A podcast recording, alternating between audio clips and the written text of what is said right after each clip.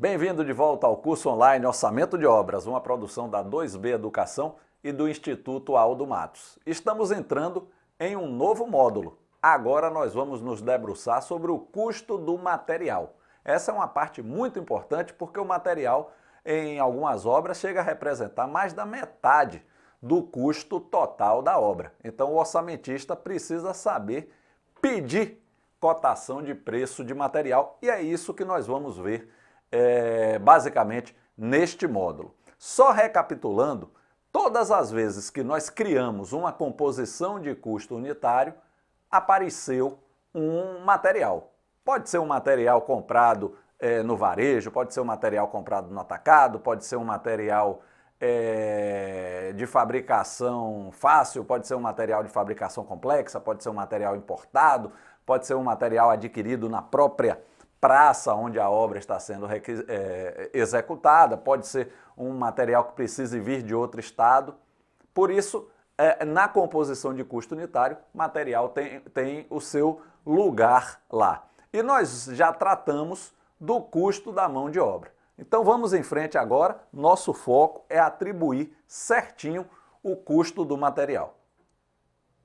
Nesta aula de hoje, então, nós vamos nos ater ao processo de cotação. Como o orçamentista deve proceder para solicitar uma cotação de insumo. Isso parece uma informação um pouco tola, um pouco pueril, mas não é. Eu vejo muita construtora cotando mal. Eu vejo muito orçamentista entrando com um custo errado no orçamento, porque falta um pouco de sistemática, falta entender alguns conceitos, falta interpretar bem propostas do, do, dos fornecedores, dos prestadores de serviço. Por isso, eu recomendo que você dedique sua atenção nessa aula aqui. Vamos tirar algumas dúvidas e, se você já faz isso aí na sua construtora, vai servir de, de, de recapitulação, de aprimoramento. Se você ainda está começando na carreira, você já vai começar a fazer essa tarefa de uma maneira mais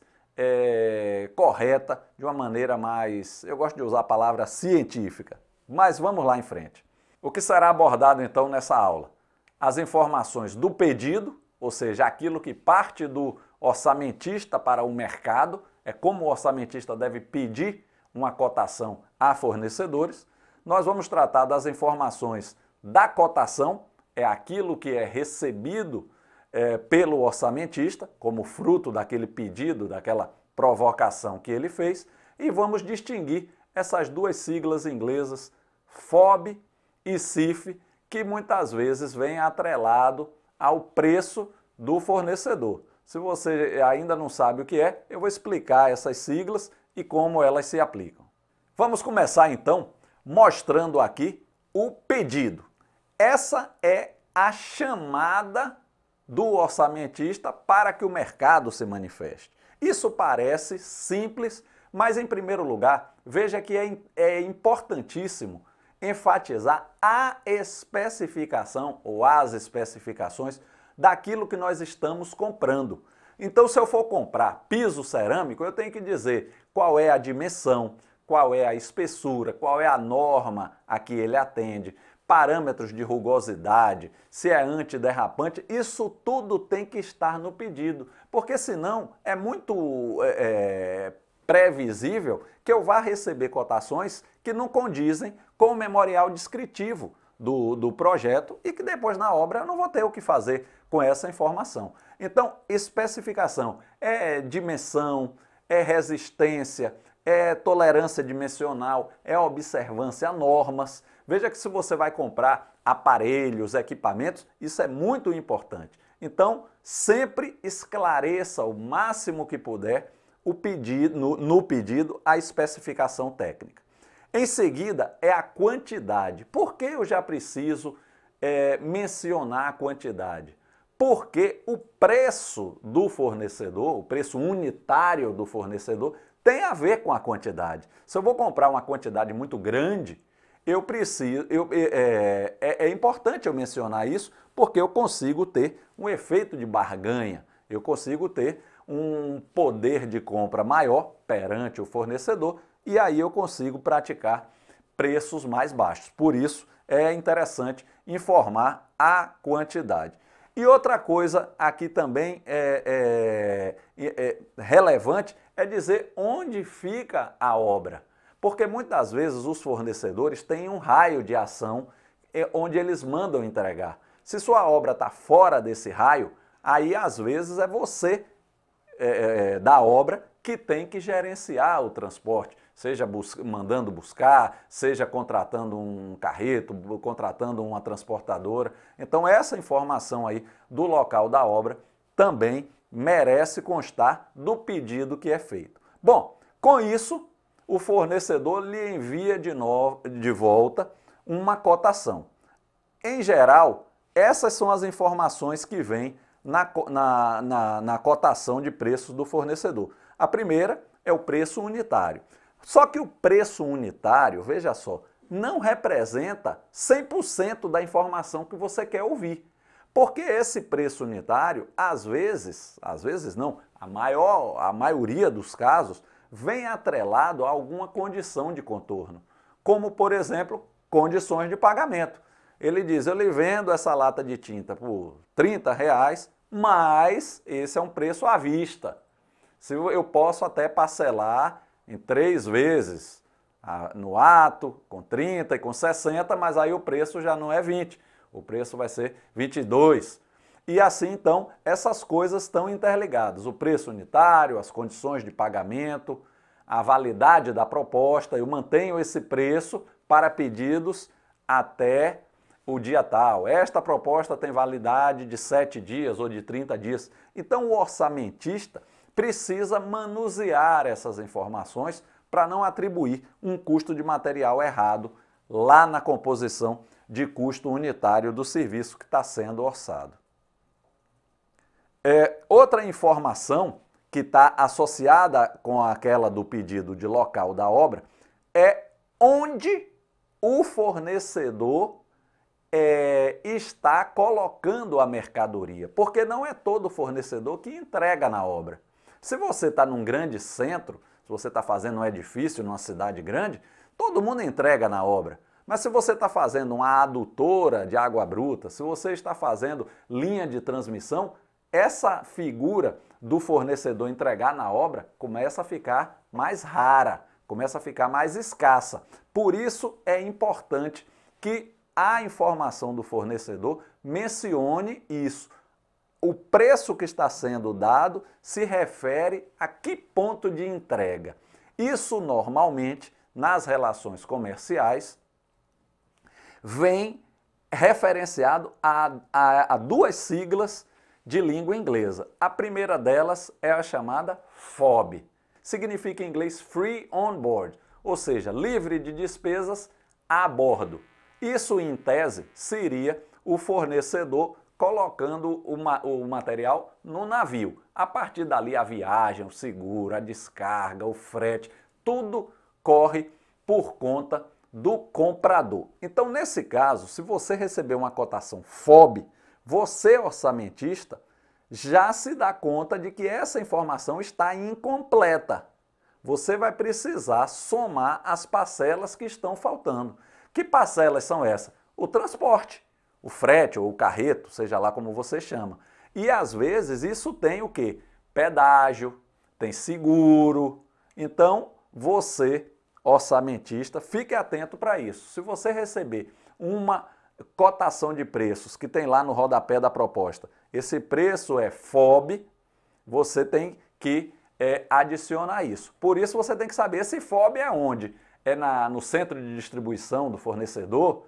É numa casa de material de construção? É na fábrica? É num ponto intermediário? É numa transportadora? É nas dependências de, um, de uma empresa de transporte? Então, o FOB dá ao orçamentista um trabalho adicional, que é o de completar as parcelas. Veja que se você está trabalhando lá na região amazônica, fazendo lá uma linha de transmissão, um gasoduto, alguma coisa assim, se você recebe um preço FOB na Praça de São Paulo, veja que são muitas as parcelas que você vai precisar complementar, né? Às vezes você tem transporte por caminhão associado a depois um transporte em balsa. Então, é, é, é, é fique sempre atento para não informar no orçamento um custo que é, é, é, é equivocado do ponto de vista do orçamento.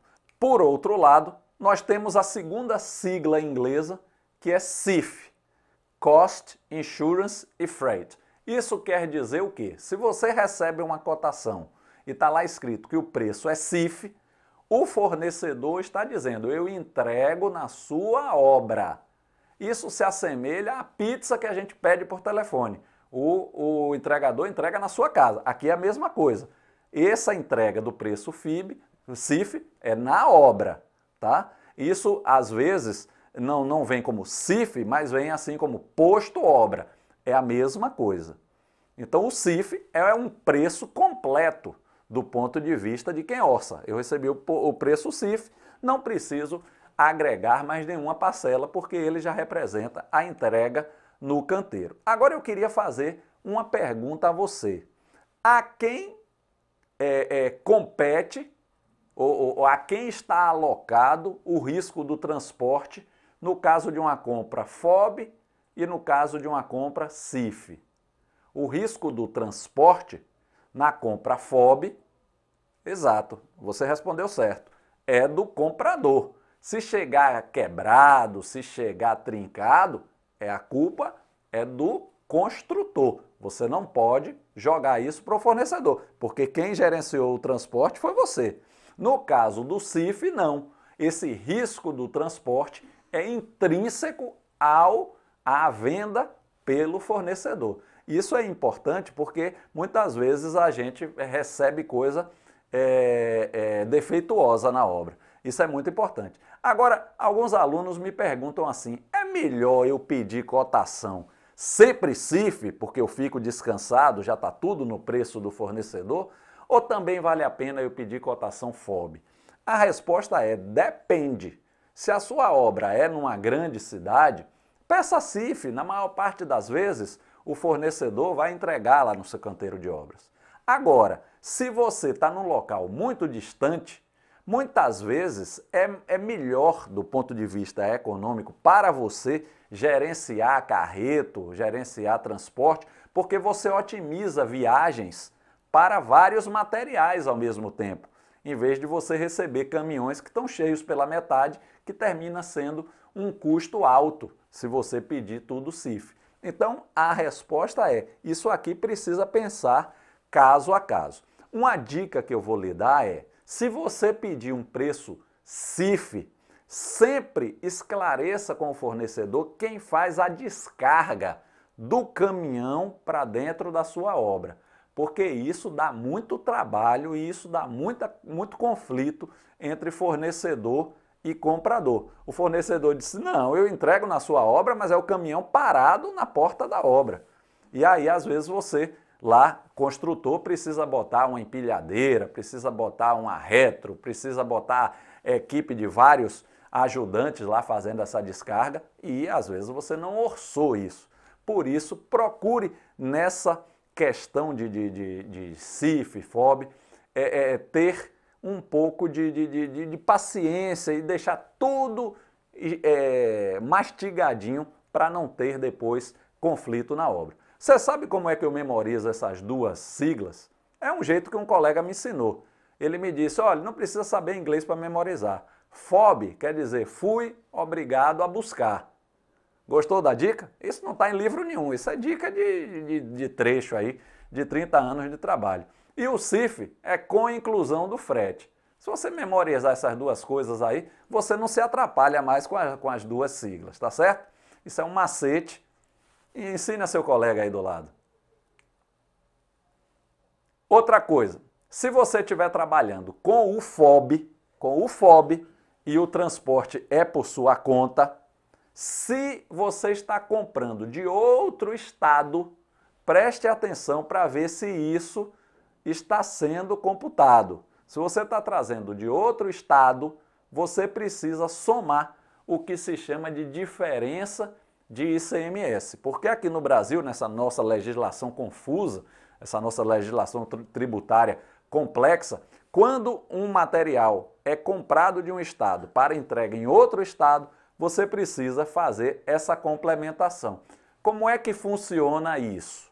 Agora, antes de explicar, se você tiver dúvida, utilize o setor de contabilidade aí da sua empresa, tá? E o próprio fornecedor, muitas vezes, é, lhe ajuda nisso. Se você vai contratar uma transportadora, eles também podem lhe dar uma mão nesse entendimento. Mas para fins de orçamento, veja como funciona. Essa tabela é uma tabela origem e destino, em que eu preciso juntar um par ordenado aí, a origem e o destino e comparar dois números. Qual é o ICMS desse par ordenado, que é o que se chama ICMS interestadual, com o ICMS do Estado, o ICMS interno do Estado. E aí, essa diferença você precisa jogar em cima do preço do material. Vamos dar um exemplo aí. Eu estou uma obra na Bahia comprando um produto, vamos supor que seja um carpete, vamos supor que seja um aparelho de ar-condicionado, vamos supor que seja um vidro é, mais sofisticado que está vindo de São Paulo. Então, nesse caso, qual é a origem? São Paulo. Qual é o destino, Bahia. Não é isso? Onde é que está o par ordenado ali? Opa, juntei ali, deu quanto? 7%. Guarde aí. O que eu vou ter que fazer isso? Comparar com a alíquota da Bahia, que é 18. Qual é a diferença de 7 para 18? 11, não é isso? Então, sobre o preço de venda do carpete, ou do vidro, ou do ar-condicionado lá em São Paulo, eu preciso acrescentar 11%. Isso aí é o que se chama de diferença de ICMS. Então, no caso da compra de mil reais, para fins de orçamento seria 1.110. Então aí os 10%. Certo? Essa é uma parte é, interessante, traz alguns elementos novos para você que está começando aí na carreira e é, eu tenho certeza que ao final dessa aula você consegue é, distinguir melhor FOB, CIF, diferença de ICMS, posto fábrica, posto obra. E só para finalizar, para cristalizar o entendimento, CIF é o quê? Entregue na obra. Como é o macete? Com inclusão do frete. E o FOB é aquele que eu preciso agregar o carreto, o transporte, o pedágio, o seguro, todas as despesas da, da viagem. Como é o macete? FOB, fui obrigado a buscar. Gostou? A gente se vê na próxima aula. Esse é o curso online de orçamento de obras produzido pela 2B Educação e pelo Instituto Aldo Matos.